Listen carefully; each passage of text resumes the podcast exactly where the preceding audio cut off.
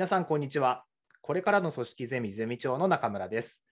この番組では、組織づくりをテーマにさまざまなゲストを招きながら、視聴者の皆さんと一緒に学びを深めていきたいと思っています。さて、今回のゲストは、最新の学術理論を基盤に、組織開発やファシリテーションを行う株式会社耳ぐりの共同代表である見鍋智美さんです。さまざまな企業の組織変革や組織構造設計を手掛けてきた見鍋さんに、耳ぐりさんで提唱しているような組織の創造性モデル、クリエイティブカルティベーションモデルも交えながらお話を伺いたいと思います。それでは、みなべさん、よろしくお願いします。どうも、今日はよろしくお願いいたします。よろしくお願いします。よろしくお願いします。いや、なんかご紹介ではい最新の学術理論を基盤にって言われると、なんかはいすごいドキッて緊張しますね。まして自分は理論を知ってるだろうか、すごい。いやいやいや、内省をさせられましたいますか。。は いや、ありがとうございます。多分、見鍋さん、いつもポッドキャストもやられてるんで、はい。むしろあの僕よりもポッドキャスト慣れしてるんじゃないかなと思って、今日いやは懐を借りるつもりで。はいえいえ、とんでもないです。あれね、なんか相方の方がいらっしゃるんでね、割となんかその相方がねファシそうファシリテーションプロフェッショナルでいい感じにこうやってくださるんですよね。確かにはい先生が、ねはいい、らっしゃいますから。そうそう、いい感じにするので、はい。はいちょっと僕自分で、はい、いい感じにしたいなと思っております。ありがとうございます。はいそうそんなあのいつもみなべさんがあの相方としてですねあの一緒にいられている安西さんはこのポッドキャストの第1回目にも出ていただいているのでありがとうございます。あの耳ぐりさん共同代表でお二人とも出ていただいたということになります。いや、2回も呼びいただいて、本当に、いやいやしつこくてはい、すいません。ありがとうございます。いえいえ、とんでもないです。ありがとうございます。じゃあ、ちょっとあの初めになんですけど、あのうん改めてにはなりますが、みなべさんの自己紹介をちょっとあのこのリスナーの皆さんにもあの聞いていただきたいので、ちょっと自己紹介から始めてもいいですか？はい、大丈夫です。はいあのはい、株式会社耳ぐりの共同代表、はい CEO のみなべと申します。まあごはい紹介にも預かったんですけれども、まあファシリテーションであったりとか、まあ、理論理論モデルとして、クリエイティブカルティベーションモデルというのを掲げてまして、まあ、それを見取り図にしながら、まあ、企業の、まあ、組織であったりとか、まあ、人材開発だったりとか、まあ、そういうのを支援させていただいている企業ですと。で、まあ、はい僕のキャリア的には、あの、もともと家電会社とかでプロダクトマネージャーとかやってたんですけれども、でもなんか結はい。構事業開発、まあ、スタートアップテッうん。うんクとか、まあ、皆さうん。ん事業開発とかされる中、やっぱり整うつまに最終的に行き着くところって、うん。まあ、組織の課題とかに行き着くことってめちゃくちゃ多くって、うんでチームと組織がより良くなると、結果的に事業や、まあ、ことが前進してスケールするっていうこともめちゃくちゃ多くって、まあ、その中で、まあ、組織だったり、人の発達にこう寄り添っていくことにめちゃくちゃ興味を覚えて、でそれで今に至るっていうところですかね。なるほど、なるほど、ありがとうございます。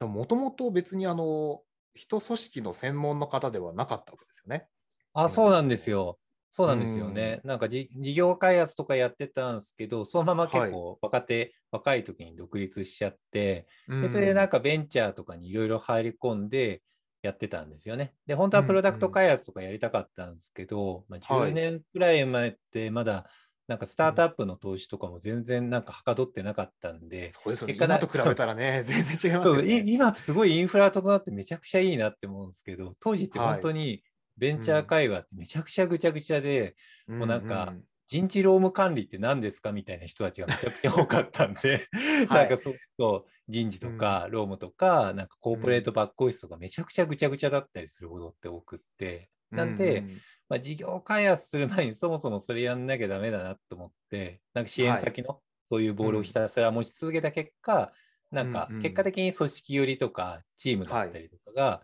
得意な人っていつの間にかなってたって感じですね。なるほど、なるほど。はい。まさにそれ10年前っておっしゃいましたけど、まさにあの、うんうん僕も作る場作ったのがちょうどもう11年前とかになりますが、うんうんうんその頃にあの工場っていうコワーキングスペースもやって、そこに集まってくるスタートアップの皆さんとかも本当にそういう感じでしたね。もう本当カオティックな状態で。そうですよね。はい。だからすごいなんか今のお話はリアリティありますね。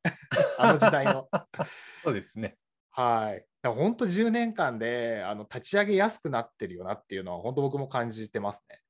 そうですね。なんかうんインフラも整いましたし、まあ、はい。なんか常日頃 SNS のファイナンスの話とか、うんうんファイナンスとか10年前とかどうすればいいか全く分かんなかったのが、今って情報に溢れてたり、まあ VC とかもすごい、なんかいろんな方がいらっしゃって調達もできるし、その後の伸ばし方とかもすごい解像度が高くなってるじゃないですか。めっちゃ羨ましいね。いや、本当ですね。だけど10年ってそんだけ環境変わるんだなっていうのもすごい、うんあの感慨深いものもありますよね。はい。うんなるほど。ちなみにあの、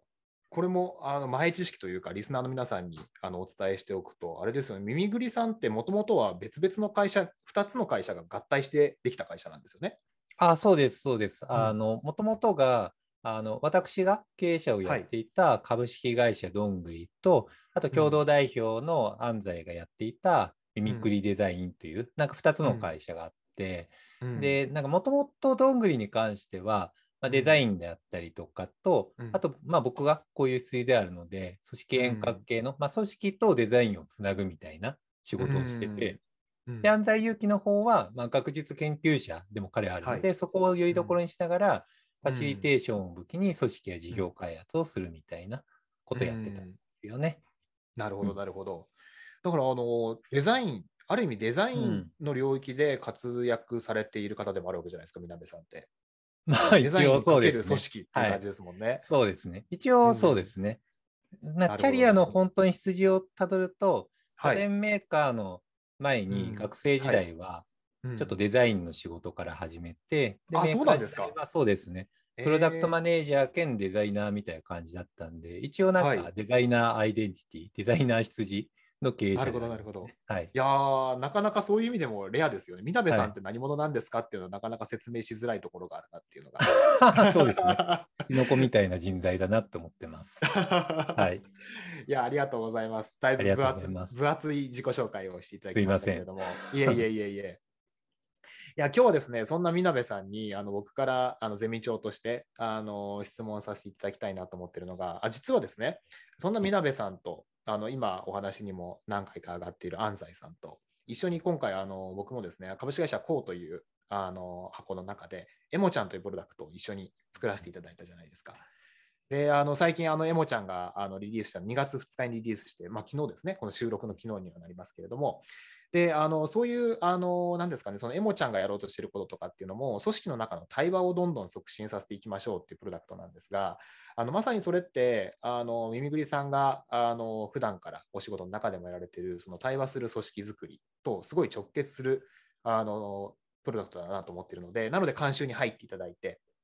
まさにエモちゃんを一緒に作ってきたわけなんですけれども、今日はですね、すの、みなべさんにぜひ聞きたいなと思っているのが、その実際のその組織コンサルの現場だったりとか、実際に企業いくつか入っていく中でも、なんか実際その対話とかそのコミュニケーション、先ほど言ってたようなその組織の中での課題感の中で、なんかどういうところが、あのいつもあのつまずいているポイントになっているのかとかですね、じゃあそれを打破するためにどういうようなあのソリューションが必要になってくるのかとか、うん。その辺の実際の現場のリアルというかですね、その辺をちょっとはい今日はメインでお伺いしたいなと思いました。かしこまりです。はい。はい。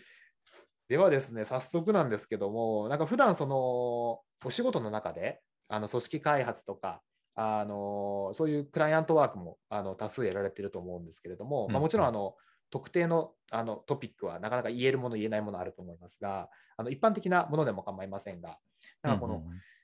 まあ、特にこのコロナ環境で、あのいろいろと職場の状況も変化してるじゃないですか、働き方もどんどん変わっていってる中で。はいはい。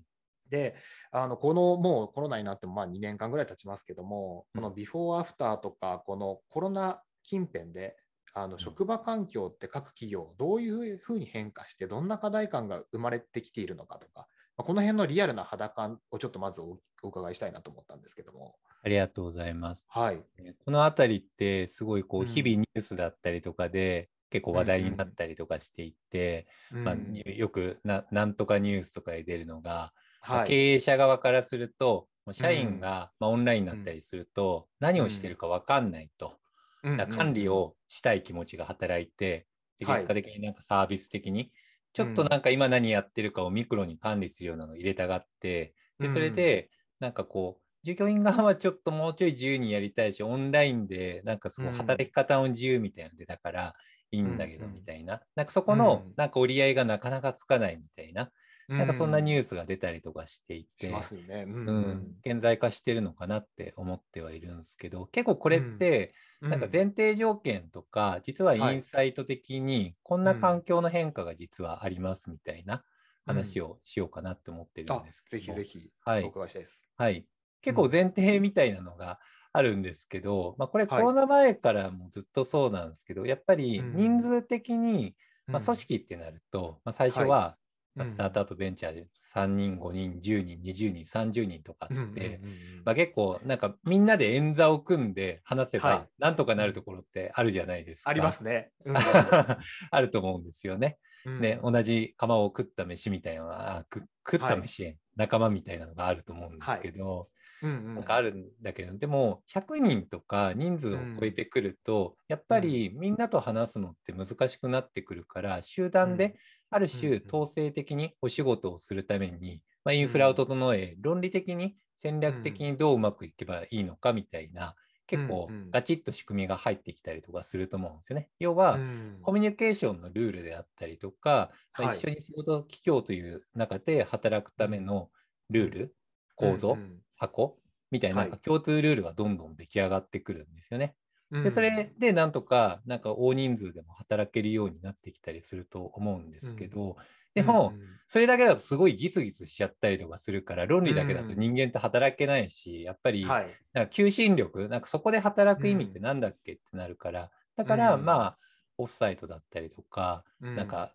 ラフコミュニケーションの場とかも結構大切にして、ノミニケーションとかしてたりとかすると思うんですよね。それでなんか、エンゲージメントが高まってたりしたと思うんですけど、でも、はい。まあ、オンラインになった時に、まあ、オフィスイコール、なんか Slack、とか、うん。 Zoom とかになったりすると思うんですよね。すると、あの論理だけは残るんですよね、そこに。はい。うんうんうん。論理言語コミュニケケーションだけが残っちゃって、ラフコミュニケーションとか、ーなんかそれ以外の論理以外のなんか働くためのものみたいなのが消え去ってしまい、結果的にもうどうにもならなくなってしまう。で、それをどういうふうに代替していくのかっていうのが、うん。もう前提の問いにもなっちゃったっていうのが大前提あるのかなって思うんですよね。確かに確かに。そうですね。うんうんうん。うん、確かにその、まあ、人数規模の話、うん。その成長プロセスの話と、なんかそこでの構造化するけど、そのロジックだけじゃ成り立たないから、まあ、ある意味、エモーショナルな、エモとロジックというかですね、うん。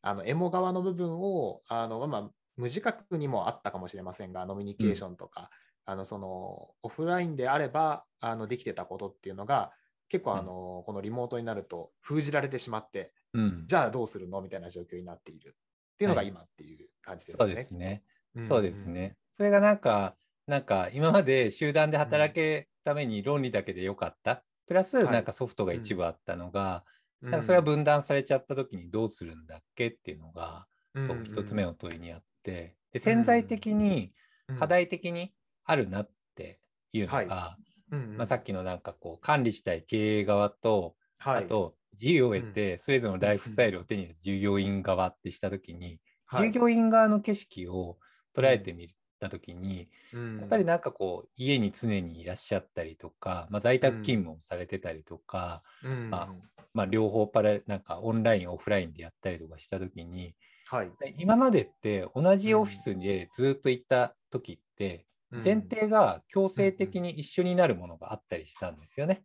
例えば、家庭とかのものがあったけれども、それはパートナーに任せていたとか、うん。うんまあ、結果前提が一緒だったのが、働く環境だったり前提が実は潜在的にみんな変わってしまっている。うん家で働いている時に家庭だったりとかの状況も違いますし、まあそうですよね。なんか地域とかも違っていた時に、実は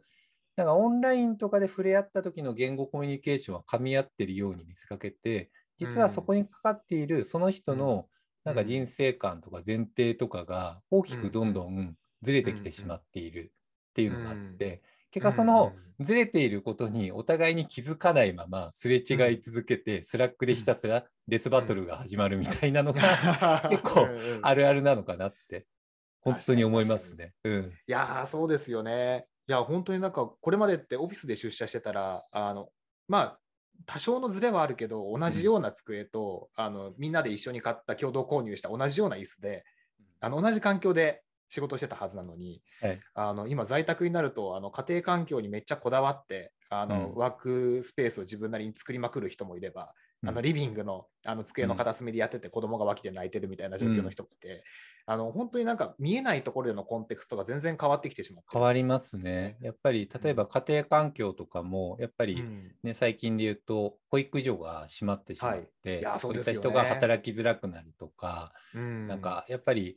お子様がいらっしゃらない家庭、ご夫婦だけとか、まあ、お一人暮らしでもそうだし、幼稚園、保育園のお父様、お母様とか、小学生とか、すでに成人されているとか、なんかそれでもう全く環境は変わってるんですよね、価値観も。うん、そうですね。はい。本当になんか定時っていうものが何時から何時までなのかよく分かんなくなるというか、はい。一概に絞れなくなってきますよね、そうなってくるとね。そうなんですよね。だからそこの前提みたいなのを理解しないまま、表面的な管理統制をかけるためのコミュニケーションをすると、どんどん前提が違うから噛み合わずにお互い苦しくなってしまうっていうのが結構、まあ、コロナ禍以降で起きていることなのかなって思いますね。なるほど、なるほど。はいはいはい、よく南さんもあのツイッターであのお菓子の配給について話されてますけども。あれ、あれ、はい、時間になると子供が届けてくれるんですよね。うん、まさにそういうね状況も全然ね家庭によっても全然違いますもんね。はい、うん、うん。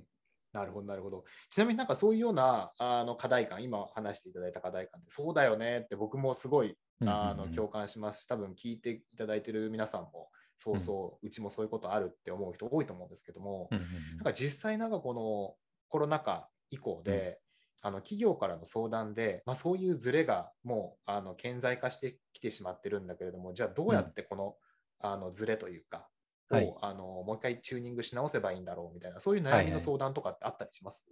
はいはい、あの、うん、結構あって、はい、結構あるのが、もうちょい紐解くと、うんはい、ズレに気づいていないまま、顕在課題が膨れ上がって、うん、それの対処で相談いただくことがあるんですよね。例えば、そうそう、従業員側のエンゲージメントがすごい下がっていると。で従業員は、例えば、お給与だったり、就業環境だったり、評価の問題であったりとか、うん、まあ、事業の環境の問題とかを声を上げていると。でそれの対応をお願いしたいって感じで、オファーリングとか、例えばいただくんですよね。でも、はい、表面的にレスバトル的になっているところじゃなくって、実は潜在的に見ると、お互いの前提、要は家庭環境だったり、就業環境だったり、就業に関する大切にしているものとかがずれていっていることに気づかないまま、コロナ禍前の感覚でコミュニケーションして、表面的なところで喧嘩してるっていうところがめちゃくちゃ多くって、なんで、まあ、表面的なものは解決するんですけれども、まずはその前提がどういうふうにずれているのかっていうのを従業員側と、あと経営側とちゃんとコミュニケーション、対話をしながらすり合わせて、でそこを帳尻、本質を合わせていくみたいなことは結構な、コロナ禍以降のコンサルティングでは特徴的にあるかなって思ってますね。ああ、なるほど。はいはい。それって、あの、ちょっと質問したくなっちゃったんですけれども、みなべさんたちがそういう時に入っていく時って、うん、あの、まあ、オファーしていただくのはその経営層の方々とかが多いと思うんですけど、はい、まさにその最近だったらその組織のサーベイツールとかいろんなものを駆使しながらなんかモチベーション下がってるんだよねとか、はい、エンゲージメントの低下が数値としても見れますっていう、はい、なんかそういうのでオファーされることが多いと思うんですけど、はい、なんか実際入っていってそのじゃあメンバーはどう思ってるのとかっていうのは、うん、まあ、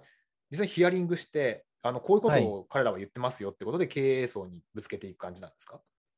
あの具体的に言うと、やっぱりなんかそういうのをやっちゃうと、なんか喧嘩がより対立が深まってしまったりとか、個人攻撃になったりとかするんで、一回間に立つっていう、結構フラットな中立な立場で入らせてくれっていう形にはして、で現場の話を聞いた上で、その声を直接上げるんじゃなくって、自分の中で仮説を立てて抽象立てして、だ経営層の刃がこちら側に来るようにフロントに立つ感じで一回課題解決、プランを出すっていうことはしますね。うんうん、なるほど、なるほど。うん。聞聞いた相手はちゃんと守りつつ、でもそこのなんかインサイトのズレと経営側の戦略のズレみたいなのを噛み合わせにいくっていうことをしに行く感じですね。うん、なるほど。あじゃあ、はい、そのヒアリングしてレポートをまとめて経営層に、あのお伝えするみたいな感じ、ね、そうですね。まあ、大体そうすると怒られるんですけどね。あのあいつら分かってないみたいな感じすごい言ったりとかするんですけど、いやいや、ちょっと待ってください。確かに、今までの論点で言うと、その通りですと。今までだったら、確かに、あのちょっと舐めてんなっていう気持ちになるの分かる、ちょっとは分かるんだけど、でも、実は前提がもうずれてますよと。実は、もう環境的に、就業環境的に、実はこういう状況があるから、家庭内で追い込まれていて、働きづらくなっていて、それを直接言えないから別の言い方にしてるだけなんですよとか、なんかそういうのをちゃんと前提を噛み合わせて対話をしていくっていうことをできますね。対話の代弁者、なるほど。はいはい、ああ、なるほどな。よくあの耳ぐりさんでも、あの言われてる安西さんとかもおっしゃってるようなその表層の氷山の一角に見えてるところじゃなくて、はい、その裏側にあるその人なりの価値観とか、はい、なんかどういう視点を持ってるのかみたいなところをまさにそのヒアリングの中であぶり出して経営層にも伝えていくっていうそういうイメージですね。そうですね。うん、やっぱりどうしても範囲感的に難しいのが、うん、やっぱりコロナ禍になっちゃった時に、うん、こう個人の生活感であったりとか、なんか人生の捉え方、価値観とかも、やっぱり仕事のエリアに侵食せざるを得ないところが観点的にあるというか、うんね、だからそ、でも、仕事の企業の場って、そういうのを含めて捉えて対話するものではないっていう考え方が、表面的なところで、いかにアジェンダをすり合わせるのかっていう感じに、やっぱり場の形成がされちゃってるから、そういう場が出ることがないんですよね、発露されることが。だから、そう、その観点まで噛み合わせて、企業としてどういうふうに担保すべきなのかっていうのを話していくっていうところ、ね、なるほど、なるほど。うん、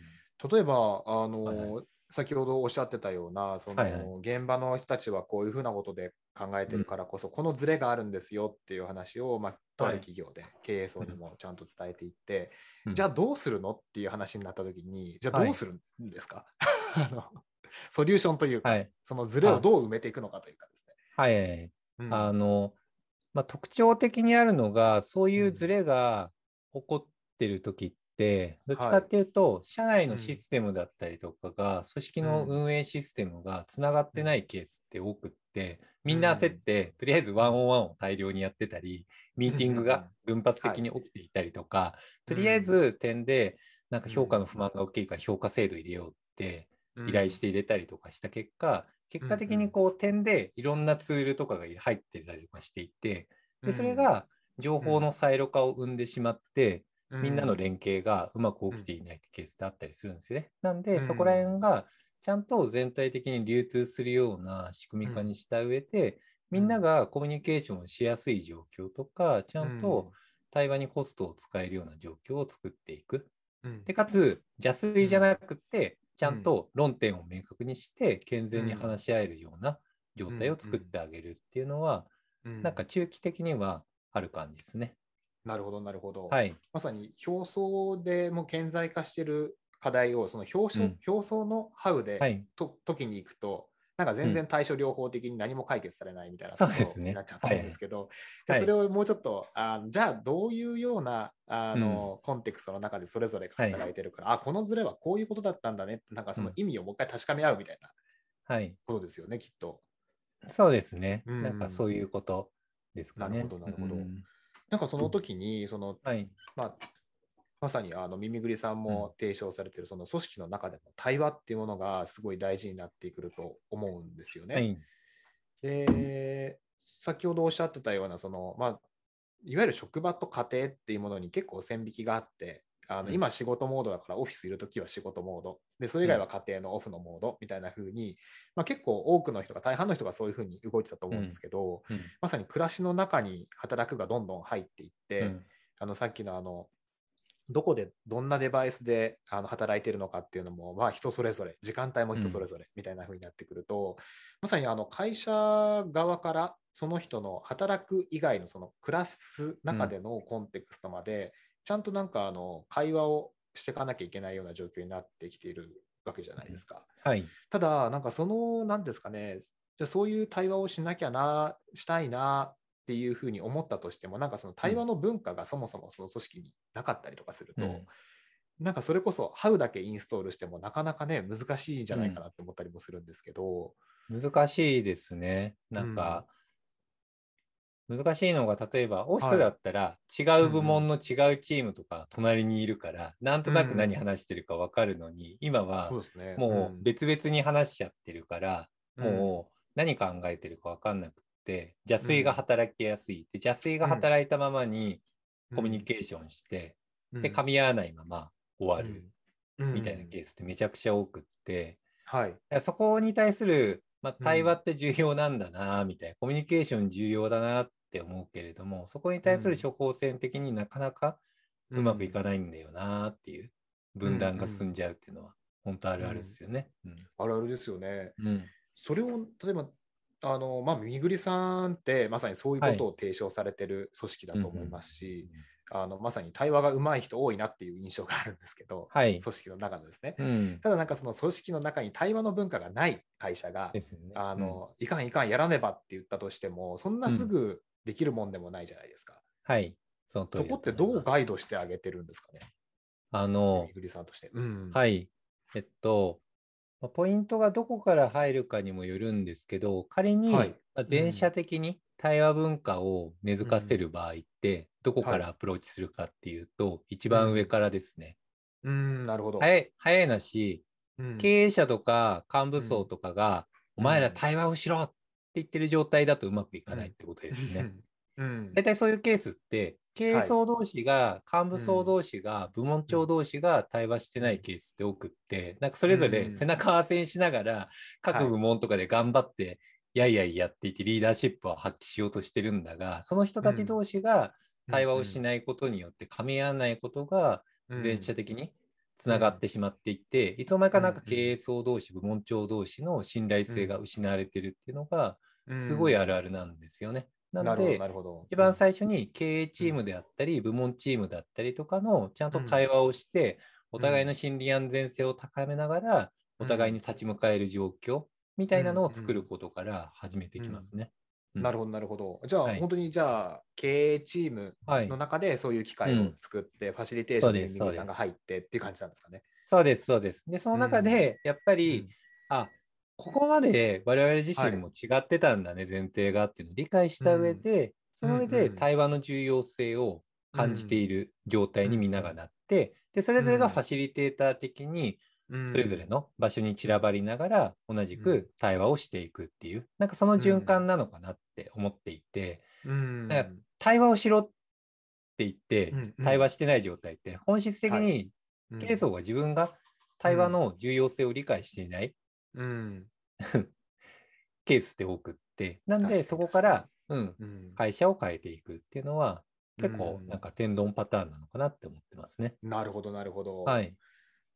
その時に結構、あの、なんですかね、対話っていうものに対する、うん。あの理解度のばらつきって僕結構あるんじゃないかなって思っていて、あると思います。あのいわゆる対話が重要ですよね、分かち、なんかそのお互いの見てる景色を分かち合うこと、そのズレを認識することって大事だよねっていうと、なんかあの、なんですかね、なんかすごいビジネスロジックゴリゴリな人であればあるほど、うん。なんかそういうワークショップとかそこに使う時間あったらもっともっとなんかやるべきことがあるし、ことに向かおうぜみたいな風になってしまって、なります。なんかそこへの何ていうんですかね、あの理解、理解度と共感度合いとか、それが重要だと信じきれない部分だったりとかっていうのは結構あるんじゃないかなと思ってるんですけど、あります。そこら辺ってまず、あのその理解度を上げてもらう、うん。ラーニングしてもらうっていうところも含めて、はいなんかどういうステップを踏んで、その耳ぐりさんは、あの対話っていうものを上層部からちゃんと浸透させていくアプローチを取るんですか、あの、うん。上層部の経営者の場合って、まあ、はい。基本経営層、エグゼクティブ層で、本質的に対話の力を信じてないかって言ったら信じてるケースはあるんだけれども、でも過去の失敗体験によって人に開示したりとか、人とうん。コミュニケーションしてもなり合いになってうまくいかないなっていううん。失敗体験をしてしまったことで自分が何とかするしかないっていう鎧を背負って突っ走ることによるうん。成功体験がなんかうん。呪縛として脱げないみたいなケースってめちゃくちゃあって、うん、あって。でそういう人になんかこう対話しようぜとかなんかコミュニケーションとかなんか出しても、えやるしかないからやるしかないっしょみたいな、すごい強い発言しか、強い言葉しか出さないみたいな ケースであって、なんか自己開示しましょうとか言っても、いや、そういう弱いところとか、ないっすね、みたいな、そういう感じになっちゃうんですよね。だから、なんか、大体そういうケースの経営チームの場合は、まず、なんかバトン、ファシリテーション、対話をする前に、まずファシリテーター自身、例えば私が入るんだったら、私と経営層のワンオンワンセッションとかでコーチング的に入り込んでいって、でそこのコーチとの信頼関係を築いていくところから始めますね。なるほど。うん。大体そういう人も、経営層も怖いケースがすごい恐れに、恐れてるケースってあって、なんかそういう強い発言されてる方でも、夜全然眠れないみたいな、そういう状態あったりとか、本当はめっちゃ怖いとか、はい、なんか市場の本当にこれでいけるんだろうかとか、うん、なんか、まあ、本当は信頼したいけどできないんだよなとか、なんかそういうのがあったりとかするんで、なんかそういうのをちゃんと開示、コーチとの間でできるようにし、まあ、そこで自己開示できるようになるっていうところから開始して、でその状態に参加者同士が全体的になった中で、ちゃんと場を作って開示をしていく、オーセンティックリーダーシップを発揮できるように、らしさを探索していく。場を設計するっていうところから始めますかね。うん、なるほど。はい、結構息長くないですか？全体。長いんですよ。長いですよね。作るのめちゃくちゃ時間かかっちゃうんですよね。ですよね。難しいんですよ。なんかコーチの間でワンワンセッションで弱みとか開示してくれたり、相談すっごいしてくれるようになっても、なんか集団の場に戻ると鎧をまた着ちゃって、やるしかないっしょみたいになっちゃうケースめちゃくちゃあってあれ どうしたみたいな。そうだな、うん、でやっぱりそこの経営チームの場としてちゃんと自己開示をして、共に協力し合ってうまくいくんだなって状況を作るまでやっぱり結構、あの数ヶ月とかかかっちゃうケースは普通にありますね。そうですよね。はい、だからさっきのあの本当にあのまあ、一番のゴールはまさに全体が、うん、あの組織全体が対話の文化っていうのが一定あって、うん、あの各現場のリーダーとメンバーの中でも日々日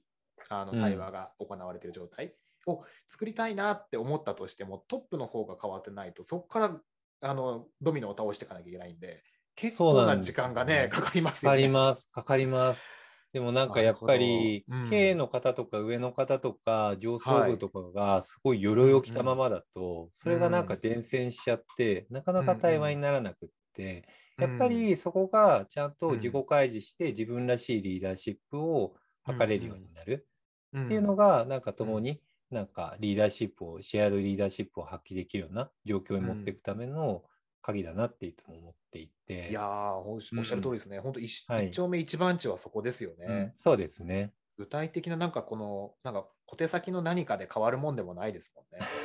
そうですね。人間と人間なので。はい、そうですよね。はい、なるほど。いや、まあそんな中、なんかあの僕らのね、エモちゃんっていうツールはあくまでツールなので、なんかそこまで今、耳ぐりさんでやられてるような、そのトップのあの意識から変わっていて、自分との向き合い方とか、自己開示の仕方まで変えていくって、まあ、一ツールとしてできる部分って多分、を超えちゃってると思ってるんですよね。うん、なんですけれども、なんかあのやっぱり日々日々のその先ほど対話の何て言うんですかね、うん、頻度というか、まあ、そもそもこうやってズレがいろんなところであの起きてるっていうのが、まあ、前提になってしまってる以上、じゃあ、そのズレを日々日々なんかそのチューニングし直すきっかけとかっていうのは、やっぱあえて作らなきゃいけないわけじゃないですか。そうですね。うんうんうん。なんか、なので、うん、うん、あどうぞどうぞすみません。すみません。うん、2つのアプローチが必要だと思っていて、なんか対話の文化をこうインパクトを出して作っていくには、やっぱりエグゼクティブがいいんですけど、うん、でも、やっぱりインフラを作るのって大切だと思っていて、組織全体の循環リズムを作るには、やっぱりツールであったり、みんなの共通プロトコルみたいなのは絶対必要で、なんかそのプロトコルみたいのが今、なんかアジェンダのフレームワークとかになっちゃいがちとかだったりとかしていて、やっぱりそういうのがあると、全体的には馴染みが圧倒的に早くなるし、うん、みんな自身がなんかサイクル感トライアルしやすくなるっていうのはすごいメリットとしてありますよね。なるほどなるほど。うん、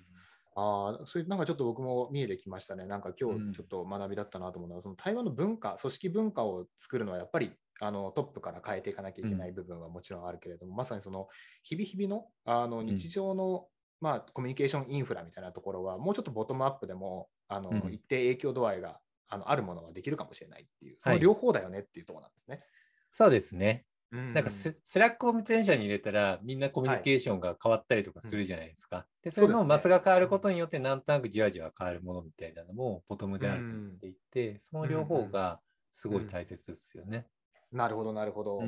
いや、ちょっとあの、エモちゃんのあの希望が持てました。エモちゃんはまさにそのボトムアップ側の仕組みなんだなっていう、はい、改めて自覚しましたね。はい、はい。うんなるほど、なるほど。ちょっとあのもう一声あのディープなところに行くかもしれませんが、はい、えっと、あの先ほどイントロでもあのちょっとご紹介させていただいたあの組織の創造性モデル、はい、あのカルティベあのカルクリエイティブカルティベーションモデルっていうふうに CCM って略して言われてると思いますけれども、まあ、これについてもう一声、まあ、ちょっと口頭で説明しきるの難しいかもしれませんが、はい、あの耳ぐりさんが理想にしているこの CCM モデルについてちょっとあの解説していただいてもいいですか？はい。どういうことなんですかね、これは。CCM って結構、なんか事業開発観点でのモデル図と、うん、あとなんか組織がいかに創造性を発揮し続けるかっていう観点と、うん、人材がそこに入ることによって健全に学習発達を遂げていくのかっていう学習環境デザイン的な大枠で言うとなんか3通りくらいのモデル図の見方があっ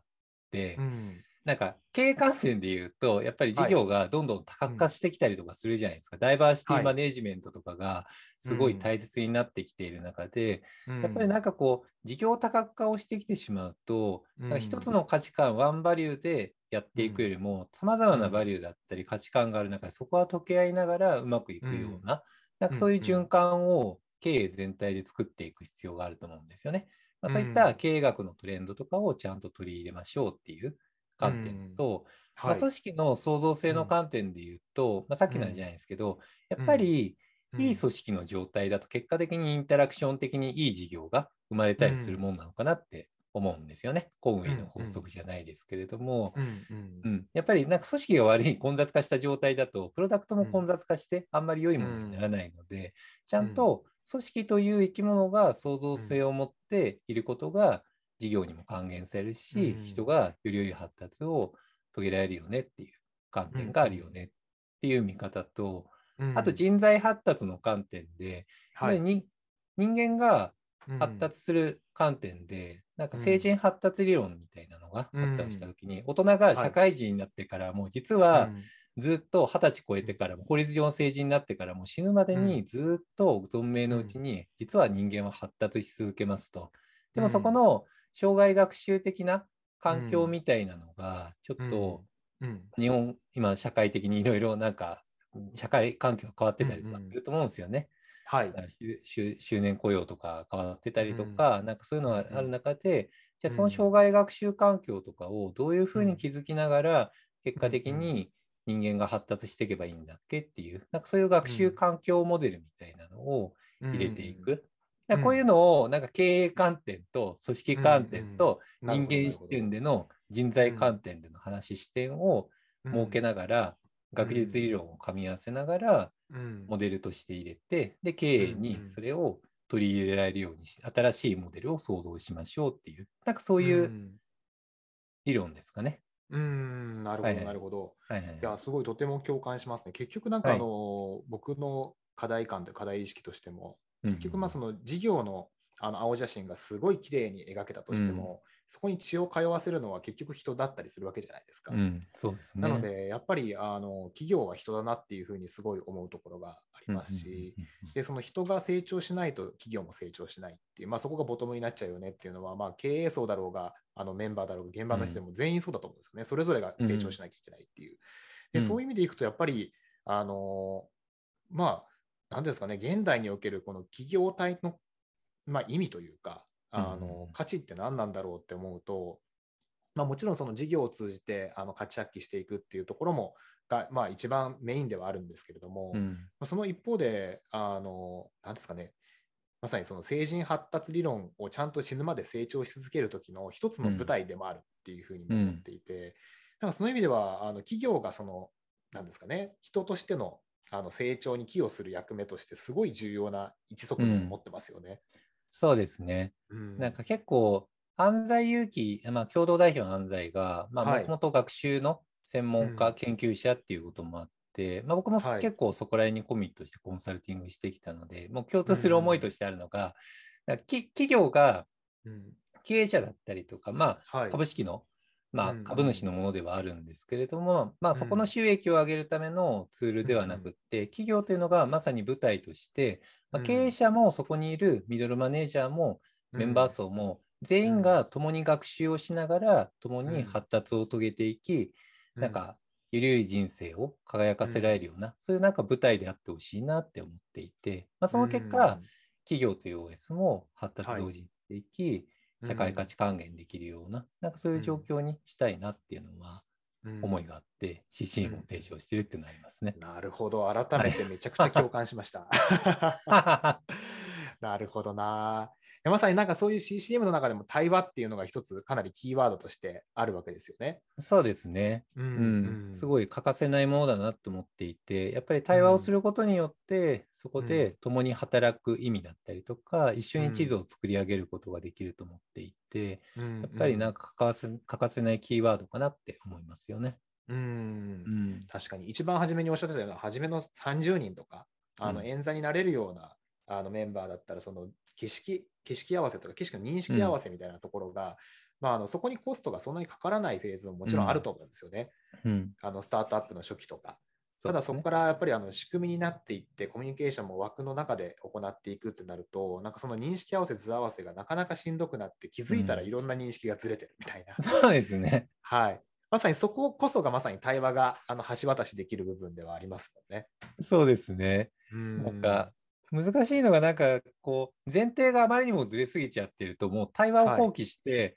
はい、なんかもう突っ走っちゃった方がいいんじゃないかみたいな、なんか思っちゃうケースとか、なんかステージとかもあったりするんですけど、はい、でも急がば回れで、やっぱり対話をする方がみんなが自律的になんか動きやすくなるから、なんか中期的に見ると、ちゃんと対話をしながらやった方が遠くにも早く行けるもんだなっていうのは本当思いますよね。いやおっしゃる通りですね、うん、まさにあの一つの生命体としてその組織全体が あの健康であるっていうフレーズもさっきいただきましたけど、まさにそのためにも血を通わせる意味で、あの組織の対話っていうのが重要なんですね。うん、うん、そうだと思います。だから、エモちゃんは本当に欠かせないインフラになると思います。はい、いや、ありがとうございます。応援コメント嬉しいです。けど、やっぱり両サイドですね。あの、はい、やっぱりそのコミュニケーションの一つのツールとしてのエモちゃんっていうものありますし、やっぱりトップのその意識とかが変わっていかないと、企業文化としては根付いていかなかったりとかしますので、うんでね、まさにその辺もあのミミクリさんとタッグを組んで変えていきたいところではありますね。いや、本当にぜひ一緒にやっていきましょう。はいぜひぜひ、ありがとうございます。はい、ではですね、あのそろそろお時間になってきましたけれども、あのまあ、今日はあの実際のそのコロナのあのこの変化の中で、あのみなべさん自身があのクライアントワークの中でも感じている部分だったりとか、あと対話の重要性をまさにその対話の文化を作っていくためにはトップから変わらなきゃいけないとかですね、あのその辺の話を深くあの深掘らせていただきましたけれども、あの最後これあの、リスナーの皆さん、おそらく自分でチームを持ってるとか、あのスタートアップをやられてる方、経営層の方も多いと思いますけれども、あのみなべさんからそういう方々に向けて、今日の話題で何かあの最後の締めのコメントいただけますか？ああ、なるほどですね。はい。はい、いや、でも、やっぱり、なんか対話のコツは、まず自分から自己開示することかなと思っていて、はい、やっぱり対話しろっていう前に自分から対話的に話しかけるっていうのが大切だと思っていて、うん、なんかそういうことをまず自分から、まあ、経営者がやることによって対話がなんかちょっと最初はね、なんすかそれ？みたいな感じ、フィードバック受けたりとかして、うおってなったりすると思うんですけど、はい、なんかそれをやっていくことによって、よりハッピーな、自分にとってもハッピーな状況を作れると思うんでね、ぜひなんか対話の力を信じて、やりきってほしいなって思いますよね。なるほど、なるほど。まずはリーダーからっていうところですね。はい、そうですね。はい。ありがとうございます。はい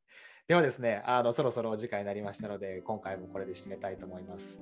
この番組へのあの感想やご意見、ご感想などは、ハッシュタグのあのこれからの組織ゼミをつけて、Twitter などで投稿してもらえると嬉しいです。それでは改めて、みなべさん、今日はありがとうございました。ありがとうございました。楽しかったです。ありがとうございます。はい。ではまた次回のゼミでお会いしましょう。さようなら。